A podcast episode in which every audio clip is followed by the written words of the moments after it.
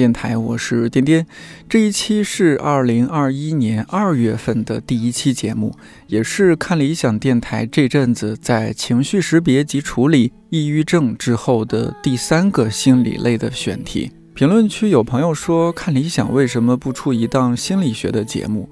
据我所知，我们很早就有心理学相关节目的计划。但是，一直没有确定理想的主讲人和令我们满意的节目策划，所以一直拖到现在。不过，今年很可能会要有一档心理学节目上线了，请期待。我也会继续策划一些心理类的其他选题，希望多少能帮助安抚到一些朋友。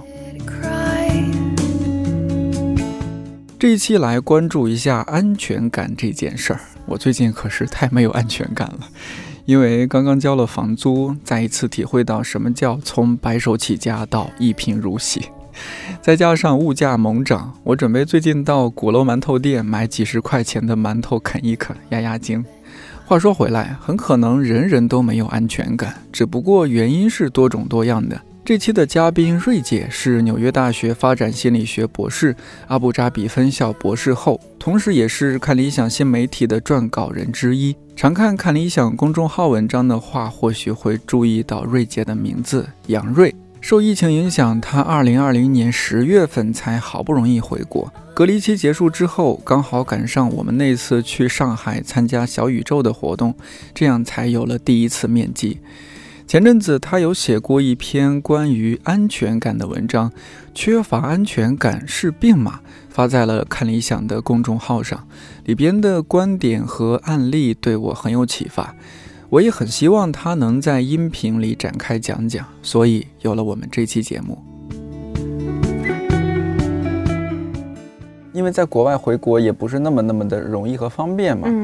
会不会？我不知道，在此之前的这好多个春节了吧？呀，差不多是十十来个春节，十二个、十三个，是吧？对，十来个春节，你有回家吗？有，也有，但是很少。不是每一次春节都回家哦，很少很少哈。我可能能够回家的春节加起来可能三四个，就是我已经，因为我是零零七年出国的嘛，对，零七年出去了嘛，嗯，相当于零八年的一一二月份的春节。对，就没在家，就没在家了，就在国外过的。对，反正对我来说，嗯，不在家过春节是一个常态。能回去过春节的话，反而是会非常开心，就是是一个惊喜吧。因为通常来说，国内的过年不是一月底或者二月初嘛？对。那那个时候正好是美国的学校开学的时候，所以说是我绝大部分情况是赶不上的。但是呢。有过，就是好像我印象中有一次，我回好像是前三四年吧，呃，有一次是大年初二飞回去，然后正好赶上不知道是第一个星期还是第二个星期的开学。有的时候，如果要是说他开学那个日期和过年非常接近，嗯，那我们可以其实第一个星期就不去上课，然后第二个星期再去，因为就是你你错过掉第一周是 OK 的。对，但是大部分时候是没有在国内的。哦，对，那这几年呢？这两三年的春节呢，也是没有在国内的吗？嗯，上一次在家过年就好像是我说的那个大年初二飞出去的那一次，我都已经不记得到底是哪哪一年了。但是今年过年是在阿布扎比嘛，然后当时是我男朋友他去阿布扎比，所以是我们俩在那边一起过的。然后那个时候很巧，他去的时候还没有爆发疫情嘛，或者说我们还就全国还不在那个状态，因为不是正好是过大年三十那天开始。是差不多是那时候开始的，对吧？对，所以他是之前就去了，然后去了之后，我我忘了他是初几回来的，但是反正是他很幸运的，嗯，还能回来了。因为其实国内断航或者说就是不能怎么飞，是蛮后面的事情，对对，更靠后面的，啊，更靠后面的事情，所以他还是回去，他带着很多的口罩回去的。那个时候，对，所以那至少说我今年的过年就有个伴嘛，或者说有一个。家人一起过的，相当于。那我以前的话，就在美国，就是会跟我美国朋友，美国朋友一看啊，中国新年到了，我们一起吃饭，就他们会搞个 party 啊什么之类的。对，哎，我们这种博士生没时间搞 party，一般都是上完课。那个圈子就我对于我们来说，至少我自己来说哈，圈子就变成呢，我最亲近的朋友都是我们平时一起工作的朋友，那都是博士生了嘛。那博士生的生活都是悲惨的，对对。所以我们都常常是要上完课或者你东西弄完了，然后晚上啊，今天我们晚上去吃个饭，反正我是没有什么精力去再去做额外的庆祝，但是能够跟朋友一起吃饭，而且他们是知道是啊，专门为了我。我们一起来弄一个中国春节，这个就已经很开心了。对对对。那你高中就出去，其实那时候才也不过十七八岁的样子，是吧？啊，对，十八了，就一个人就去闯 闯荡到匈牙利了。对。你从小是一个比较独立的人吗？还是？就是按我妈的话来说呢，就是从小周围的人都会觉得我很独立。但是其实是这样，就是在别人看来，他是觉得你很独立；在我看来，就是我家人没时间管我，你懂吗？就是，或者说这不是一个我，你说小朋友，我哪有一个想法说我就要很独立？我没有这样的想法。嗯，其实无非就是说家人怎么去培养我，或者说不管是说有意的培养还是无意的，因为工作很忙，所以没有时间去带我啊什么之类的。那比如说我我很小，好像二三年级吧。就可以自己去坐公交车去上学，而且我 我家很远，就是对于二三年级的小朋友，就一个人坐四五十分钟的公交车去上学，其实，在我们那个年代其实不太多吧？哎，不太不太多，因为以前嘛，大家也都是就近上学的比较多一些，对吧？因为我妈是那个学校的老师嘛，所以呢，我就去了那个学校，但我不在我们妈的班上啊，但是我反正我就去了那个学校嘛。那在别人看来的话，会觉得说这个很独立嘛。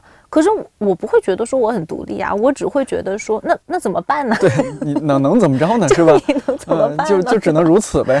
对，就是没有什么太多的想法吧。然后，包括小时候嘛，哎，大家都经历过，就什么什么学琴嘛，学小提琴什么的，哦，对吧？然后你就是，你不仅要背那很重的书包，然后还要拿着小提琴什么，然后去老师家上课。嗯，那在别人看起来，这都是你自己完成的事情嘛。是。然后觉得哇，就是很独立。可是。对我来说没有什么成就感，我不会说因为我很有独立感，我很独立就就有一种成就感。也是也是，我反而是比较多抱怨，我觉得我家人不管我，特别是我我会觉得说，啊，这个比较有意思，就是我有一次好像那已经初中了，哎，应该是六年级，就是我。坐公交车回家，然后有点下雨，就是到了我家的那一站之后有点下雨，我当时就闷着头就往前走嘛。我想，因为我很常就这样嘛，就下雨没带伞，那就就回家呗，就觉得没 没不是什么大事儿，你知道吗？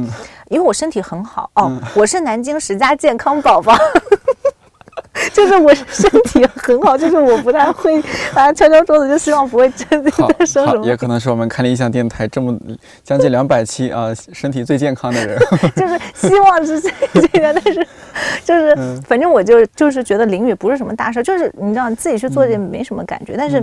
突然，我觉得哎，就好像有人在给我打伞。我以为是呢，比如说人很多，然后别人都撑着伞，你正好走到别人伞下面了。我以为是啊，我以为是这样子的。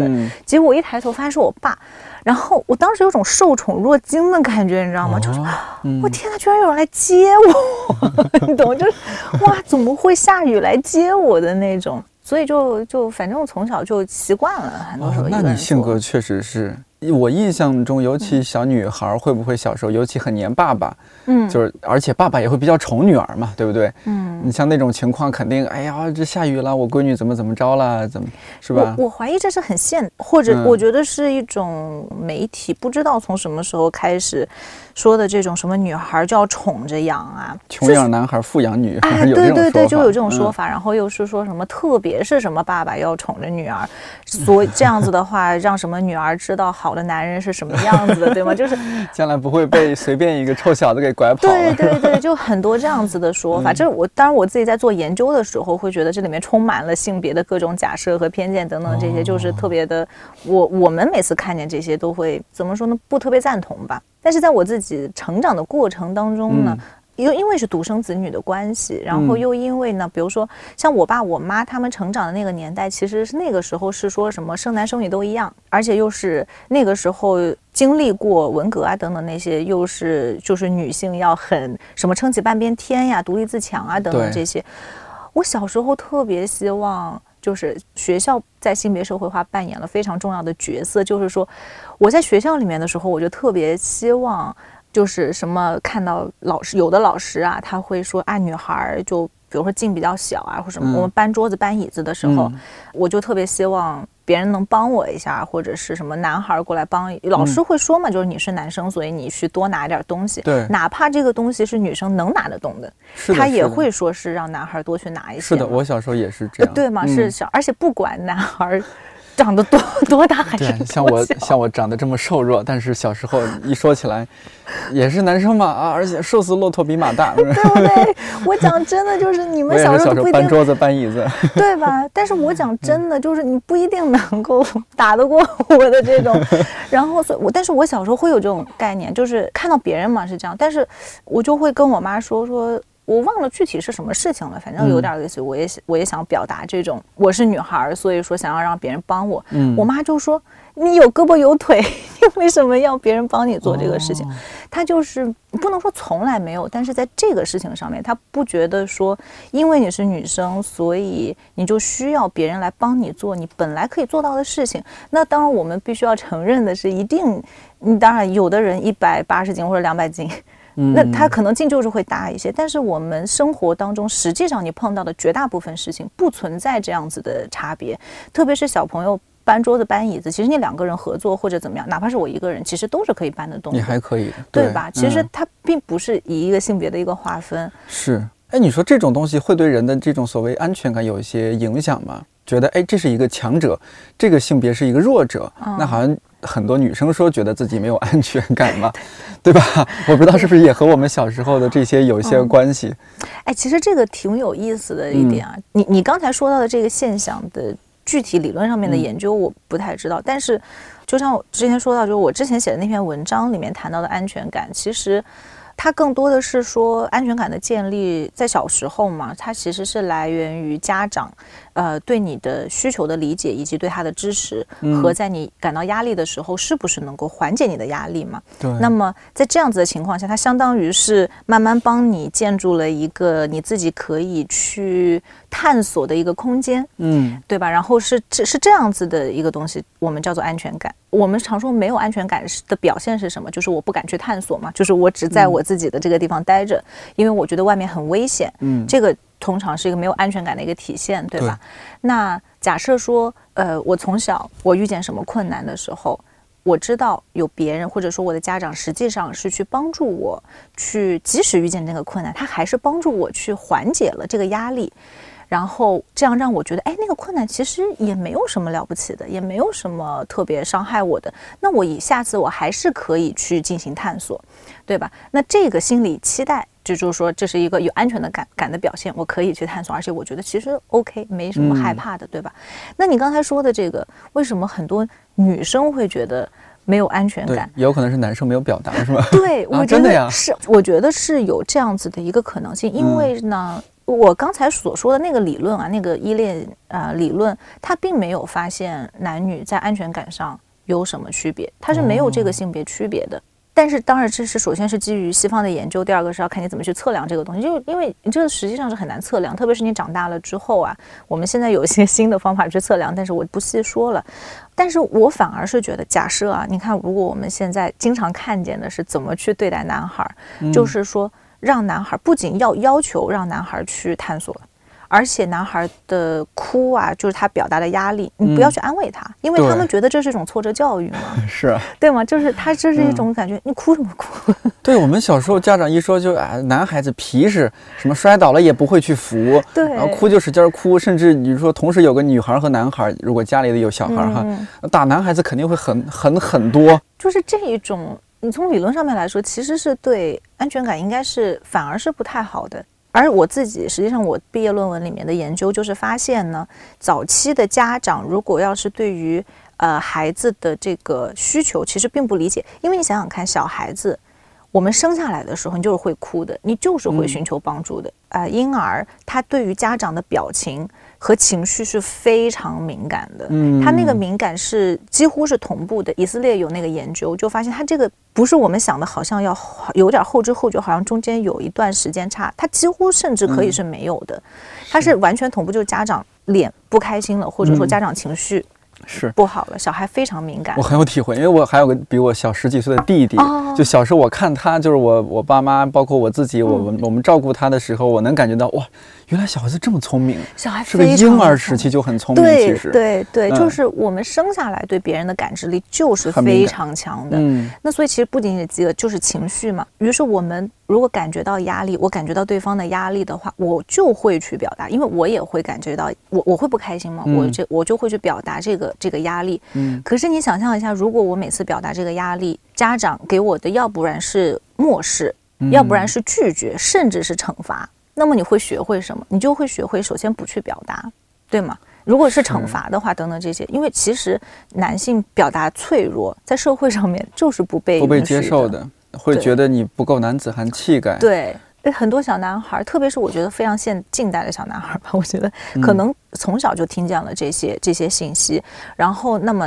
家长也会去，他觉得这是对男孩好的嘛，那么他就会去这么做。他这么做了之后，他们就会学会就是什么呢？就是我不去表达自己的这个呃需求，我我我很紧张的时候，就找别的办法去缓解，比如说抽烟喝酒。是，所以我小时候我去看书了。啊，还好是去看书了。对对对，其实看看书很好，但是你看现在，也许嗯。哈，越来越多的人会不接受男孩看书这件事情，他可能会觉得你应该去打球，啊你应该去做运动，而不是宅在家里去看书，看书觉得弱弱的，这 是对吧？就是我觉得有可能，我我我自己觉得已经有这个趋势的出现，是吗？嗯。我小时候倒没有说那么明显。嗯嗯嗯。呃，我个人的经验还有经历是这样的，就我小时候是小时候是个留守儿童嘛，哦，对，是跟着姥爷姥姥那样去长大，然后可能后面的话，呃，我妈她因为做幼儿园老师了，嗯嗯。那她意识到这个好像不太对，嗯。因为她在县城里，我在农村里，她隔了很久见我一次，会觉得这个孩子在村子里面变得有点土土的呀，然后说有点说脏话呀，啊然后这个孩子这个可能村子里面营养啊，有时候这个跟不上，对就不好好吃饭，哦又哦。又又把我接到了县城，其实安全感的来源就是他，他不一定是需要是妈妈或者爸爸或者是什么，就是嗯，没关系的嘛，对，其实是没有，关系，只是哦我们的文化里面或者说自然的一个状态吧。你你更多的可能是呃妈妈或者爸爸，就是我们说的这种直直系亲属嘛。但其实不需要必须是直系亲属的。嗯然后他其实只不过就是说，任何一个人他能够给你提供啊、那样子的安慰，而且当然了是可能是需要比较长时间，特别是当你小的时候哈，嗯可能是需要他能够提供比较长时间的，啊、比较啊、所谓就持续性的一个安慰。他这个安慰呢，包括什么呢？其实就是说，不管是什么样子的方式，你觉得紧张的时候，你觉得不安的时候，他嗯可以安慰你。这个安慰不一定是他主动告诉你说，哎，坐下来，我来安慰你，嗯不一定是这样子的。哦，而是说，呃，你可以从他身上得到一些安慰。当然了，现在的家长，我们可能看到的是，可能他们育儿的各种书，可能看到的也比较多啊，也会更多的去意识到孩子的这个情绪的问题，嗯啊，不安的一些表现，然后于是。就真的是语言上的安慰，或者是行为上的安慰，比如说你考试没有考好啊什么之类的，然后会说，嗯、其实没有关系啊，你一次没考好也也不算什么，而且你就算考不好，我也不会真的不喜欢你了，对吧？嗯，那么这样子的话，考试这件事情对你来说就不再是一个压力来源了。对我很感激我，我觉得我妈我爸对我就是这样子。嗯嗯，对，就是我妈觉得我这次没考好，她还是会鼓励我，也可能是因为她是一个算某种程度上教育工作者有关系，嗯嗯她还是一个鼓励教育为主。嗯嗯，对，她会觉得，哎，这次没考好没关系，下次努力嘛，我们看看这次没考好是原因在哪里，对是吧？分析分析是自己不够努力，还是这个确实老师教的不好，是吧？我们想办法嘛，哎，对对对对对，当然我们经历不同，那么我们嗯的压力来源不一样，我们焦虑的点不一样。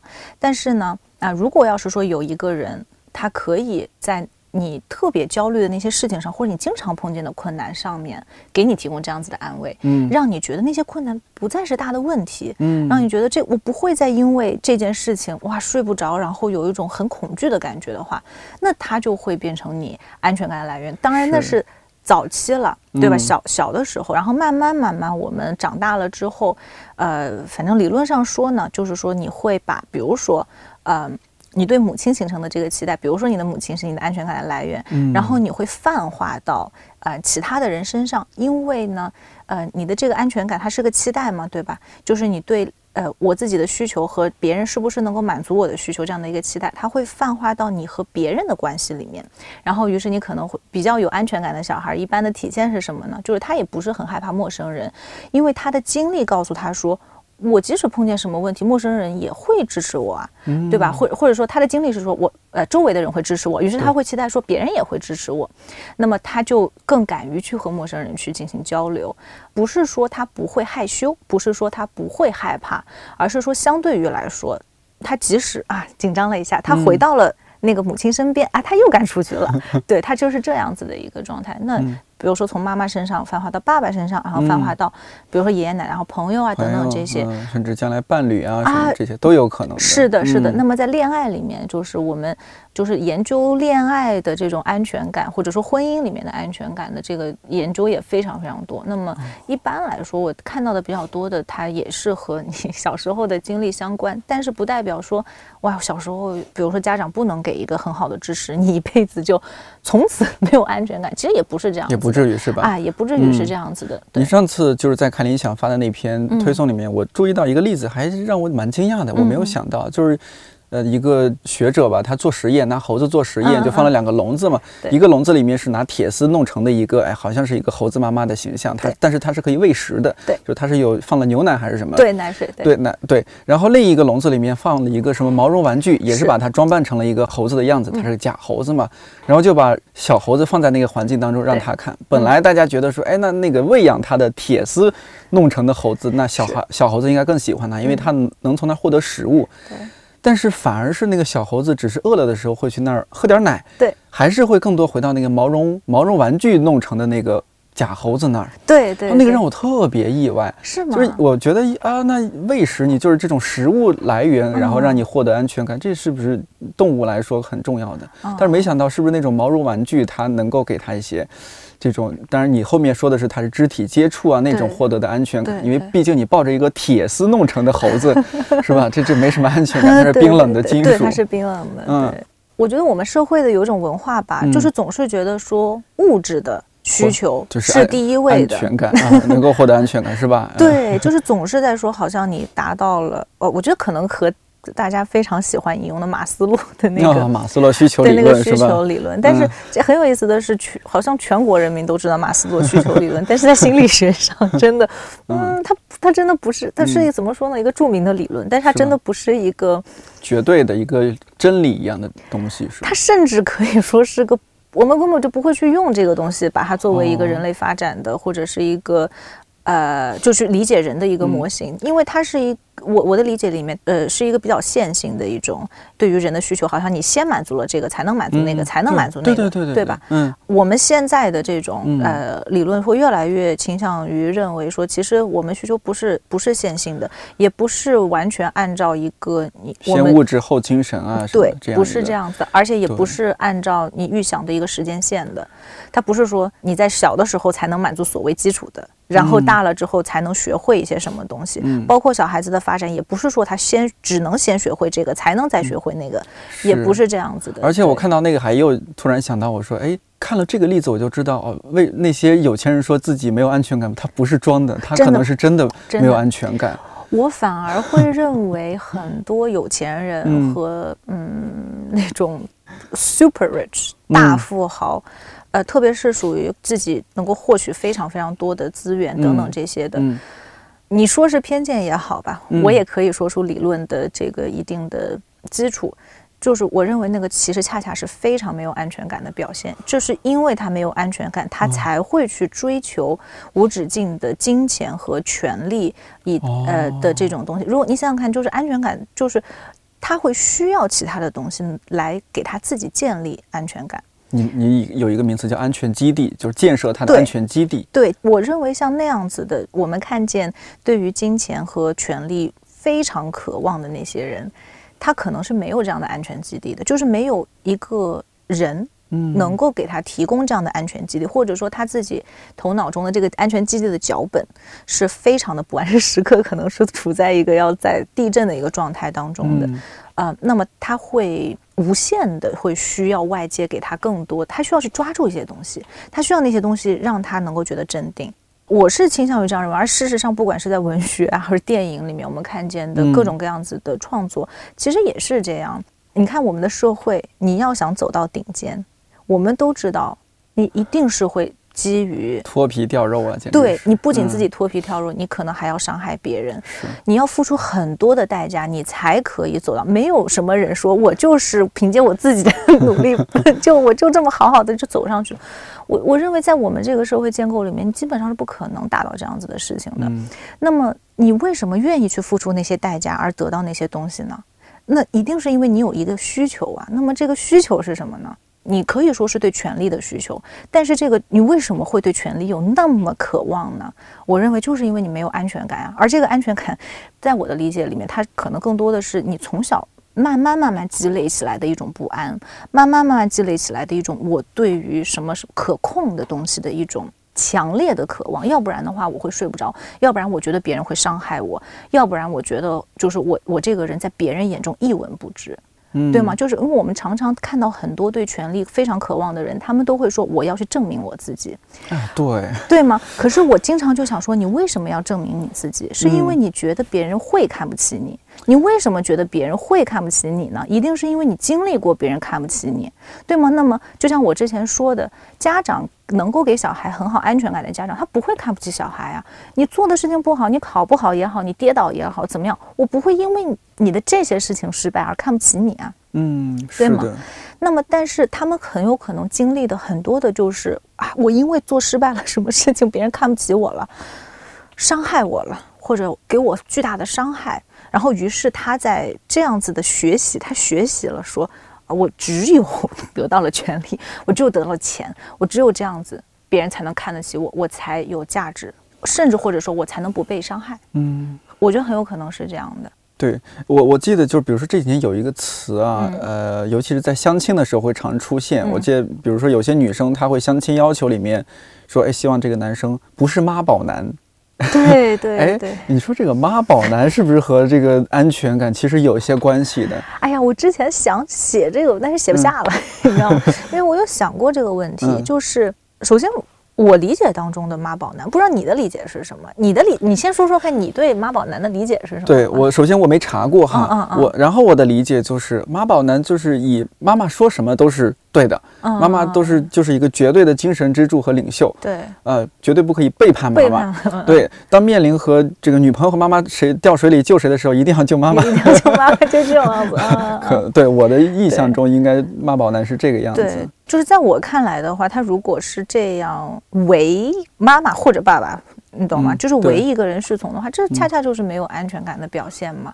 因为我们人和人，你不可能有两个人的需求永远是同步的，对吧？对，就是虽然我能够感知到你的这个呃喜怒哀乐，但是不代表我们两个都是永远往同一个方向走的。那么在这些出现分歧的时候，我们怎么去解决呢？通常来说，我们从小第一反应一定是先去进行抵抗的，你肯定是先说我不要。对吗？对。但是呢，通常来说，有安全感的表现，或者说我们对我们这段关系有安全感的表现，应该更多的是我敢于去和你去争辩，因为我知道你不会因为我提出来的这个意见就离开我，不会因为我今天说我不想吃这顿饭，或者说我今天我我要出去玩儿，你不让我出去玩儿。不会说，我回家了之后，你把门就给锁了，你就不让我进门了，或者你就把我扫地出门了，等等，这就不会有那些非常不好的后果。那这样子的情况下，我我有这样子的一个基础的认知，我才敢和和你进行争辩，对对吧？那么如果要是说已经长到很大的一个人，他仍然。呃，他甚至没有自己的想法，他或者说他把自己的需求全部都给压下去了。对，他把自己的需求和母亲或者是父亲，就是这个更权威的这样子的一个形象完全给契合了。那我想一定是说明他小时候的这个需求是没有被满足的。我认为是这样。要你你想想看，也不可能嘛，哪有小孩能够跟家长说想的都是一模一样的？而我们通常看见的这种所谓就是说什么人是没有自己想法的。我不认为有什么人是没有自己想法的，哪怕你说是那些没有自己想法的人，他也有自己的想法，只是他能不能听见自己的声音而已，他能不能感受到我现在是不舒服的？那其实我自己也有这样子的体会，就是我们在长大的过程当中，呃，因为想要去融入这个社会，或者说你说是为了生存也好，你说是为了怎么样都好，我们就是不断的去调整自己的需求，然后不断的去看我怎么能够和其他人能够契合起来，而这个契合有的时候是一种保护自己，它这个契合有的时候甚至是直接切断自己和他人的这个连接，对吧？因为有可能对方是伤害自己的，那我就切断了，我就用这样子的方式保护自己，对吧？但是在这个过程当中，其实慢慢慢慢的。嗯，也很有可能我们在切断和他人连接的同时，我也切断对自己的连接了。就是我也不知道 这件事情对我来说，我到底是什么感觉？我到底是喜欢的、不喜欢的？我是恐惧的，还是还是不安的？就是我我们可能不知道了。那不知道了之后，那就就没有学会真的去呃理解自己的需求的时候，那么那你说什么就是什么了。我可能一开始的时候，我还会想要反抗，那反抗没有用嘛。反抗没有用，那我就算了，那我就 跟着你走了，对吧？就我觉得很有可能是这样的一个过程。你说这种还有的救吗？有的救，有的救。我觉得，我觉得一切一切都是都是有办法的。我我们有的时候形容的都是一些比较极端的这种这种例子了。嗯。但实际上呢，我们生活当中，特别是你长大了之后，你的生活又不再是只有那一个人了嘛？对。对吧？你生活又会出现其他的人。如果你希望能够得到更多的安全感，自己调节自己当然是很好的、很重要的。但是呢，我说实话，我不认为。我们整个社会没有一个人你是只可以靠着自己活的啊，绝对的，对吗？我非常对，非常认可。就是你很难独活的，对你没有人是孤岛。你再希望自己成为孤岛，你都不可能成为孤岛。你你呼吸的空气，你喝的水，你点的外卖，你每一样协作，对，都是和别人协作来的。那么在这种情况下，就是说，呃，你虽然自己调节自己是重要的，但是仍然能够和别人。一起进行这样子的调节，哪怕是互相的一个帮助，我觉得都都可能是好一些的。就是我们一起会面对焦虑的事情，我们共同焦虑。你两个人一 一起焦虑，有的时候你甚至还会觉得这是一种支持，这是某种程度上的支持和安慰。我觉得尽量不要把自己完全的隔绝，然后有。我也希望大家不要去相信那种什么人和人的悲喜是不相通的，什么每个人都是座孤岛。我认为不是这样子的，而事实上我们知道，孤单是人类的第一大杀手，可以说是第一大杀手。我想我会一直孤单，对吧？就是嗯，不是孤单吧？可能是孤独。哎，对，是吧？对，就孤独。孤独是强调可能精神上、心灵上的一种孤独。对，就因为你。确实能够找到一帮人，或者哪怕一个人能够那么了解你，是非常非常幸运的事情。是的，是的。但你真的很有可能啊，很有可能一个人是一辈子都没有遇到，嗯，不管是父母也好，还是朋友也好，那么那么了解自己。对对。即使说有些人觉得找到了了解自己的朋友或者伴侣，肯定不是百分之百了解的。对。呃，甚至是你自己会给自己心里留一个秘密花园的。是的，这因为人需要给自己留一个秘密花园。这个非常正常，就是。大家一个期待的问题吧。如果你期待两个人就是要百分之百的都知道，什么都知道，手机密码也一定要互通的，而且在手机密码互通之后，呃，你做的任何事情 还都得那样。如果你的期待是这个的话，那这个是很难达成的。是。但是如果你的期待是说，我们本来就是单独个体的同时，我们又是和别人连接的。如果你是能够有这样子的一个期待的话，那么。呃，我就会更尊重你，你有自己的空间，你有自己的这个时间，你有自己的事情。但是同时，我们两个在一起的时候，我们又可以共同的去做一些事情。你有你自己的事情和呃情绪，不代表说我不能够感知到你的这个情绪。我也许不能够百分百的知道和百分百的理解。哦，你经历的那些事情到底是什么感觉，对吧？因为我毕竟不能够魂穿你嘛，对吧？我毕竟没有办法去经历一切那些东西，但是不代表说我现在不能够试图去理解你。理解你，我即使这一刻我可能没有办法做到，不代表说我之后漫长的岁月里不可以更加的去走近。电视剧里面总是说男孩要对女孩有那种无条件的爱，而且疯狂的这种追求，对包容，然后总是要求爱，总是不停的要给女孩输出说我爱你，然后用各种各样的方法去追求女孩嘛。那但如果我的学习的来源，因为也没有什么性教育，或者说就是呃恋爱的教育这件事情嘛，你只你从哪儿学习，只能从电视里学习。那我觉得哦，那女孩就是应该，那男孩追我。追追完了我之后，就而且要不停的追我，要不停的 表达爱意。对，而且男孩追我，我不能第一次就答应，我得先对，是吧？使使小性子，我得要矜持，要矜持，要矜持。即使我自己心里面乐开花，我也要 矜持，对吗？男追女隔座山，女追男隔层纱。对，就是这样子。那而且就是包括对于什么是。呃，所谓适合我的，或者什么是我觉得一个好的男人的标准，都是电视剧里面来。你看，现在到现在为止，都有什么霸道总裁，没事儿就要壁咚，甚至性骚扰女性，对吗？那你想，小朋友看到这，不是小朋友，就是或者青少年看见这些，他可能就会觉得，对呀。这就是一个好的男人的标准。那但是我经历了一些之后，我会知道这什么，这是性骚扰，应该要报警，你知道吗？是。对，所以我觉得，其实，在那些过程当中，我们应该是学会了这些，然后或者说，我不仅学会了判断别人，我也更加了解自己。我现在肯定没有办法接受那样子的人了，是对吧？那么这样子的话，那年龄就变成了一个礼物了。对。哦，你这么说，我能够一下子会想到周围也有一些朋友，他们会觉得在这个年龄，他们是没有那么悲观的，就觉得我现在非常清楚自己要什么，是，或者说我现在不要一个男朋友，或者说我要一个什么样的男朋友，是，他们非常清楚这件事情。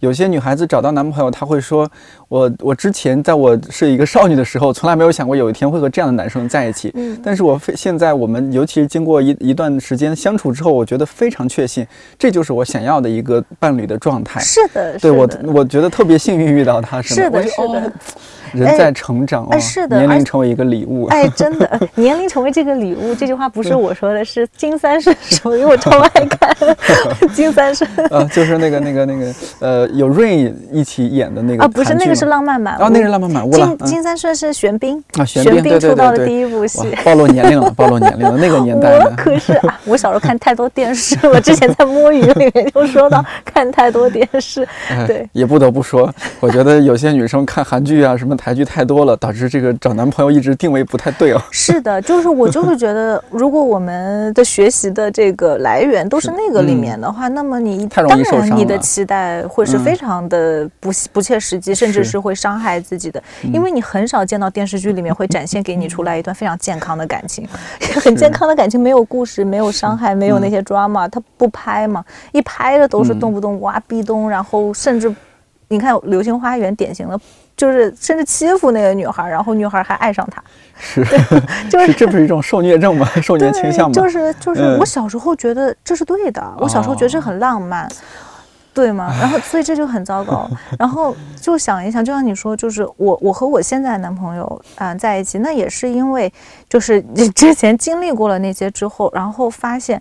原来我我我和这样子的人相处是可以最稳的，因为如果要是说我仍然是追求那种一定要干柴烈火，我每天要心跳两百八十下，然后每天一定要我不见到这个人立马会死那种啊，他如果要是不天天过来跟我说八百遍我爱你，他就不爱我。对，如果我仍然是抱有这样子的期待的话，那我不可能跟我现在男朋友在一起了，对吗？嗯，然后。那就是因为之前经历过那些，然后我发现哦，原来什么东西是重要，什么东西不重要，嗯啊，然后我觉得对自己更了解。比如说，我知道我过一阵子，我可能就会因为看电视，我会有一种啊，对于某种激烈的情感的向往。然后呢，我就知道啊，有一个人他可以接受这样子，然后包容，他不觉得这有什么问题。啊，那么这就变成非常可以长久的一件事情。对，那我觉得像你说年龄，我觉得还有一个好的方面吧，就是说你会更加的接受变化这件事情。我觉得我们现在总是在说什么，我觉得是受到西方的这种所谓浪漫爱情那种激烈的浪漫爱情的影响，我们总是觉得哇一见钟情，什么罗密欧与朱丽叶一见钟情，然后不不在一起要死的这种这种感情，觉得是那才是浪漫的代表。但是你想想看，哪有两个人，不是说哪有两个人吧，应该这么说，就是说很少有两个人，在你见面的那一个时刻，我就这么干柴烈火，而且就一定要在一起的。即使你有那样子的情感，如果你有些经历的话，其实你会发现，你当下见到的那个人，他只是当下那个状态。嗯，人会改变的，而且人会有不同的面的，你也会变，我也会变，是的，对吗？那么嗯你因为经历过这些，你就会更加的去接受磨合的这个过程，你会更加会理解啊，这个东西，所以感情叫 work out 嘛，你需嗯要去经营一段情感，而不是像我们小时候。接受流行文化的这种，嗯，一见面好，我今天看你对眼，然后于是我跟你五十年都在一起，这种感觉？太可怕了，太可怕了。哎，还有就是有一首嗯歌，小时候我听到它是从一个粗犷的男性的嗓音里面唱出来的，叫嗯什么？你到底爱不爱我？是吧？对对。但是我长大了发现，更多时候是女孩子会问你到底爱不爱我。啊，这好像就是女生缺乏安全感的一种体现。好像男生你如果不经常对女朋友说我爱你，嗯，好像就是不爱她的表现。但。不知道啊，男生是不是相对确实要深沉一些，还是说表达爱上他要更内敛一些？哎，其实嗯我我觉得嗯这只是我们的表达的方式不同，或者说我们对于因为我们的性别，所以我们期待的这个行为嗯，不一样。你看，就像说你说女生总是会去问说你爱不爱 我，确实有很多人这样会去问嘛太多了，嗯，对？吧？那么，因为就像我之前说的，你电视里面 所有的这些东西，他演的都是每天告诉你八百遍，然后恨不得给你把办公室的花都插满了，这种才叫爱你，对吗？而且一定要带你去见各种朋友，全世界都只有你。对吧？对，然后你看，包括这个体现还体现在什么？我觉得一部分也是就是现在的应援文化。他这个应援说啊，我喜欢你不行，我得让全世界知道 我喜欢你，我还得买天上的星星这，太可怕了。对吗？就是、嗯就是我就是这个是因为我们现在的文化嗯有这样子的一个期待，哎、嗯觉得说这样才是一个啊、对你爱的表现，特别是对女生的爱的表现，或者说对呃女生会学学会说你爱我，你得这么做才表现你爱我。你可以把它理解为一种没有安全感的表现吧，但是呢，我不认为男生更有安全感，因为我常常会看见非常有控制欲的男生，就是我之前有认识的一对情侣啊，啊、那个时候我们也很年轻了，就是在大学的时候，那个男生是会到什么程度？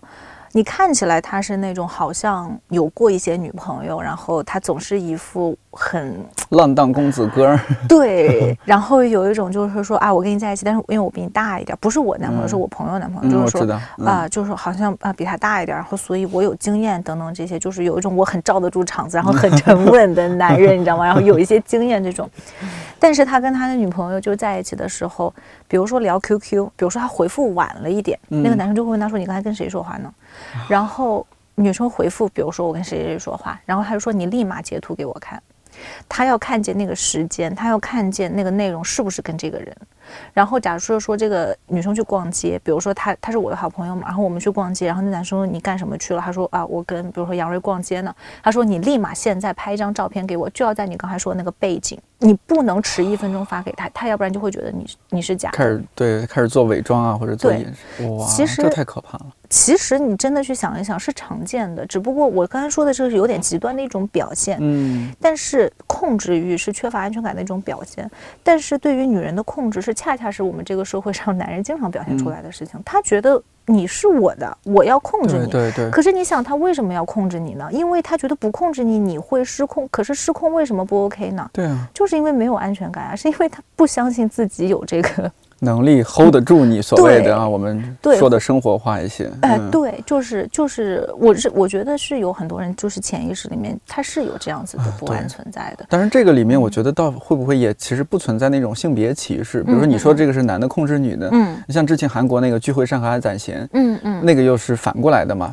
最起码我们从现在看到的是，对，吧当然当然，就嗯是这个行为是可以出现在任何性别身上的。对我来说，这个它可能会变成一种口头禅了，它就会嗯变成就好像说今你吃了吗？哦，对，其实有的时候就说这个话，就好像我就吃了吗？我不是真的担心你吃了，你懂吗？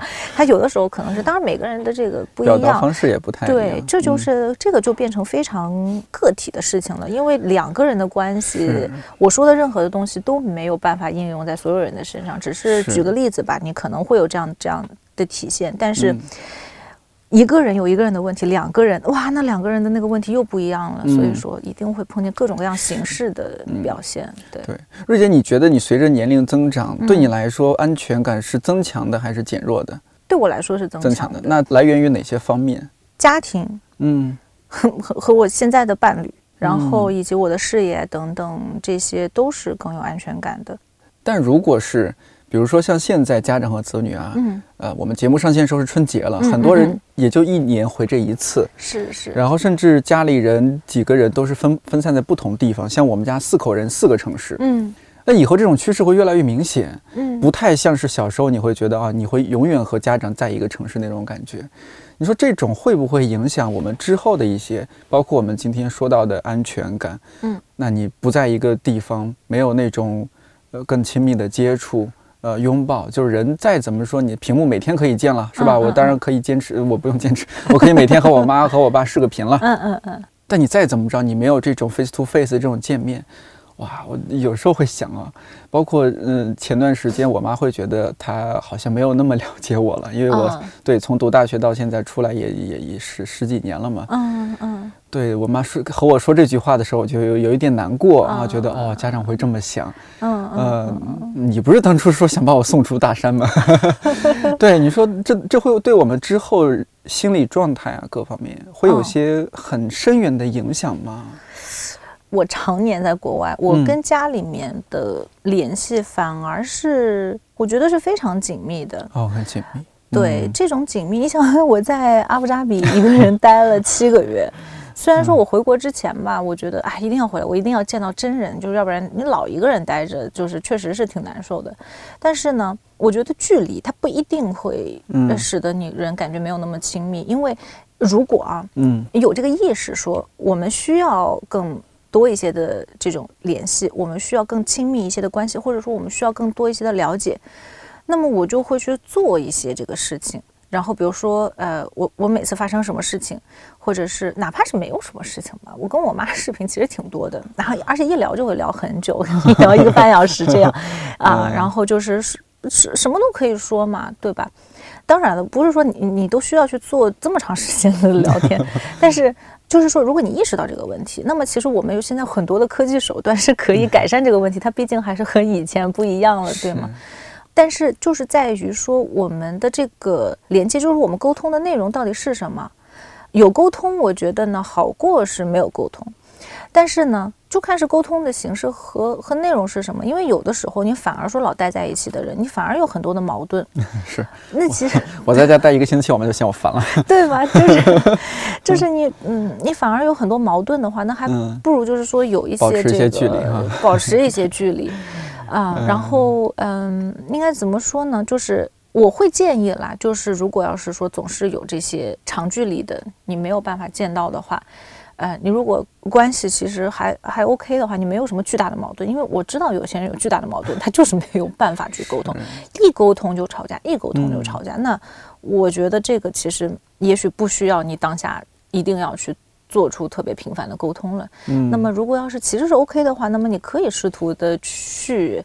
比如说，你今天今天发生了一件哪怕是挺小的事情，然后你就也是可以视频一下，或者通个电话，或者发个语音说，哎，比如说我今天骑自行车，我的脚踏子掉了，什么类似于你知道，就是这些小的事情，然后就是让对方在生活当中还是有一些参与感的。有道理。因为我比如说我跟我男朋友，大家会觉得非常的奇怪，为什么可以这么长时间都保持很很好的感情吗？有这我不是说多少年了？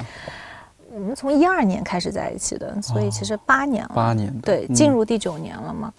啊，当然了，我们早期的时候是前两年是我们是住在一起的，是同居。嗯我们在纽约是呃算是同学吧，哦反正我们一开始是室友，然后我们这样在一起的。然后嗯前两年，后面就是一直是远距离的关系了。哦啊，然后但是其实我的很多的小事情我都跟他说，哪怕我今天看了个电视剧，我觉得哇这个男的好帅啊，然后我也会跟他说，哎你看那什么什么，他肯定没看见，他不喜欢看电视剧，但是这不影响我告诉他。嗯，然后他碰见什么事情，就是我们聊的，我就会让你今天做什么。他说啊，他去他去，比如说游泳了或者干什么。嗯哎呀，反正你就是会知道一下嘛。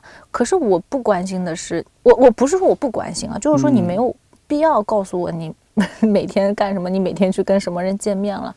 但是至少有一些这种小小的参与感啊，我会觉得说，哎，你你说我们 face to face，我们两个人真实见面，你你能聊什么？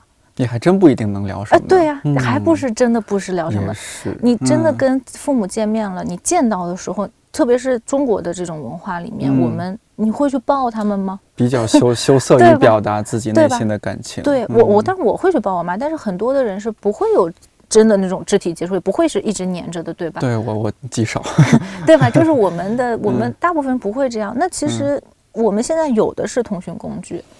你真正的还不是还你我我每天如果跟我妈说，我真的如果天天回家，我不想跟她说，我还是不会告诉她。但是我想跟她说的话，我再小的一件事情，我也会跟她对就聊天聊出来嘛，对吧？我觉得我最近几一段时间，呃，最近两三个月，我既惊讶又开心的一件事情是，我发现周围的这些同龄人，嗯嗯嗯，好像没有。我二十二十来岁，二十多岁想象的那么那么焦虑了。哦，真的吗？就像你那会儿说年龄是一个礼物，嗯嗯嗯，我发现身边的朋友好像确实能够接受说生年龄是一个礼物，他会和过去的自己有一些和解，嗯嗯，甚至会和家里人有一些和解，比如说我突然理解我父亲了，我突然理解我母亲了。有时候在节目的评论区看到一些明显确实是年轻朋友，刚进入大学或者刚大学毕业，嗯，他们去分享一些他们的困惑和迷茫，我会很理解他们，因为我好像也有过那样的时期，嗯，但我现在又特别就是听了你们，包括你今天录的这些话，我就特别想说，哇，年龄一定会成为一个礼物的，对，对那些安全感，你不要去把它作为一个帽子，然后时时刻刻压在自己身上或者怎么样。不要把它作为一种标签。对对对对，你要相信时间，相信自己，自己要给自己一些力量。对对，哎，这个其实是特别好。就是我之前说到安全感这个事情，我写那篇文章的时候，其实我。的主旨哈，我是希望，只是提醒嗯大家，这个我们要去理解别人的需求，就是说安全感的建立，它首先在于我理解你的需求，就是主要是从这个角度来说的。嗯，但是其实我并不是想把安全感这个事情变成一个特别不得了、了不了的事情、了不得的事儿。对它，首先就之前说它不是有或者没有的状态，第二个是说你不用时刻想着这个事情，你总想着它，它也不会变得更好，对吗？对。但是就是最重要的问题还是。是在于啊，我们人和人之间的这种互相的理解支持吧。但是你说，就刚才说的，就是年龄，呃，是礼物这件事情。虽然说我就是我很幸运的，现在往这个方面发展，觉得是还还不错的一个一个状态。但是有的创伤有。或者说有的伤害，它并不是会随着时间就一定变得好的，这个也是要知道的。这个，因为我们常常会听见很多的家长也好，或者是伤害你的人，他会用这个东西作为借口，他会说：“我只不过是很多年前伤害你一下，你为什么现在还记得这件事情？”我觉得我们不可以用时间一定会治愈伤口这件事情，时间不一定会治愈伤口。你想想看，假如说我捅你一刀，然后我就是，我就是你，我不给你任何的这个药去治疗，你可能就因为这个伤口溃烂而死了，对吗？它不一定是会好的。那些伤害别人的，更不可以用这个理由去说你长大了就会好的，或者说你到了五十岁你就会理解我这么做是为你好的，不是的。因为就像现在说很多催婚的，很多。家长给小孩的这些各种压力的，我觉得很多的时候也是家长其实仍然没有站在孩子的角度去考虑，那么这个时候他就会产还是会产生很多的矛盾。你如果一直都不站在对方的角度去考虑，你一直都不去理解他的需求，这个不会就自然而然变好的。我觉得，嗯，所以那我们能做的是什么？就是接纳这种能够变好的，也接纳那种也许不能够变好，但是你能够和他相处。对，或者你最好就是能够，我们需要做的事情。呃，一个是这种改变自己的期待嘛，就是你的期待最好是变得更加的有弹性啊，这样子的话会好一些。那第二个其实是说，我们能够更好的去，还是要理解别人，或者说我尽量的去理解你。就像我说的，你不要期待我百分之百的理解你，但是我能够理解一些是一些嘛，我能够知道一些是一些嘛，对吧？我觉得是这样子的，小小小的努力，我回家，嗯，过年回家，我能够听你说一些事情，那也是多一点的了解嘛。它不一定能改变什么，能改变不一定能做些什么，但是就是这些小小的东西，可能是可以嗯增进一些啊理解的。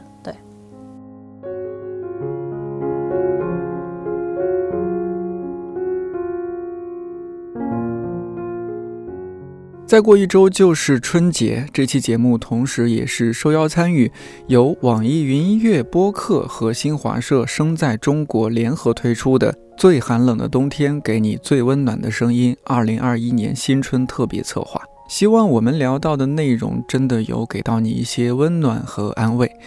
不管是就地过年还是回家过年，总归是有一段时间，我们可以从平时的状态中抽离出来，不妨好好和平时疏于问候的家人朋友聊聊天。你就像我，已经两年没有发朋友圈了，有时候很久不联系的朋友会突然发来一句：“你还好吗？还记得我吗？是不是换号了？”我赶紧回：“健在，健在，当然记得你。” 这时候就还挺不好意思的。今年每期看理想电台都会送出小礼物，也欢迎觉得可以和看理想电台一起玩的品牌小伙伴微博私信联系我们，ID 是看理想电台要放飞自我。在这儿揭晓一下，上一期送出的礼物是理想国出版的焦元溥签名版《乐之本事》古典乐领赏入门。焦老师在看理想 APP 也有两档古典乐节目，非常适合通勤途中或者在家看着窗外发呆的时候听。这一期将会送出的礼物关键词是陪伴，具体是什么，下期揭晓。获得礼物的方式非常简单，就是在看理想 APP 的本期评论区留言，我们会根据留言质量选出中奖的朋友。希望我们今年都能有好运气。看理想电台，我是颠颠，祝你早安、午安、晚安。我们下周四，也就是大年三十儿再见。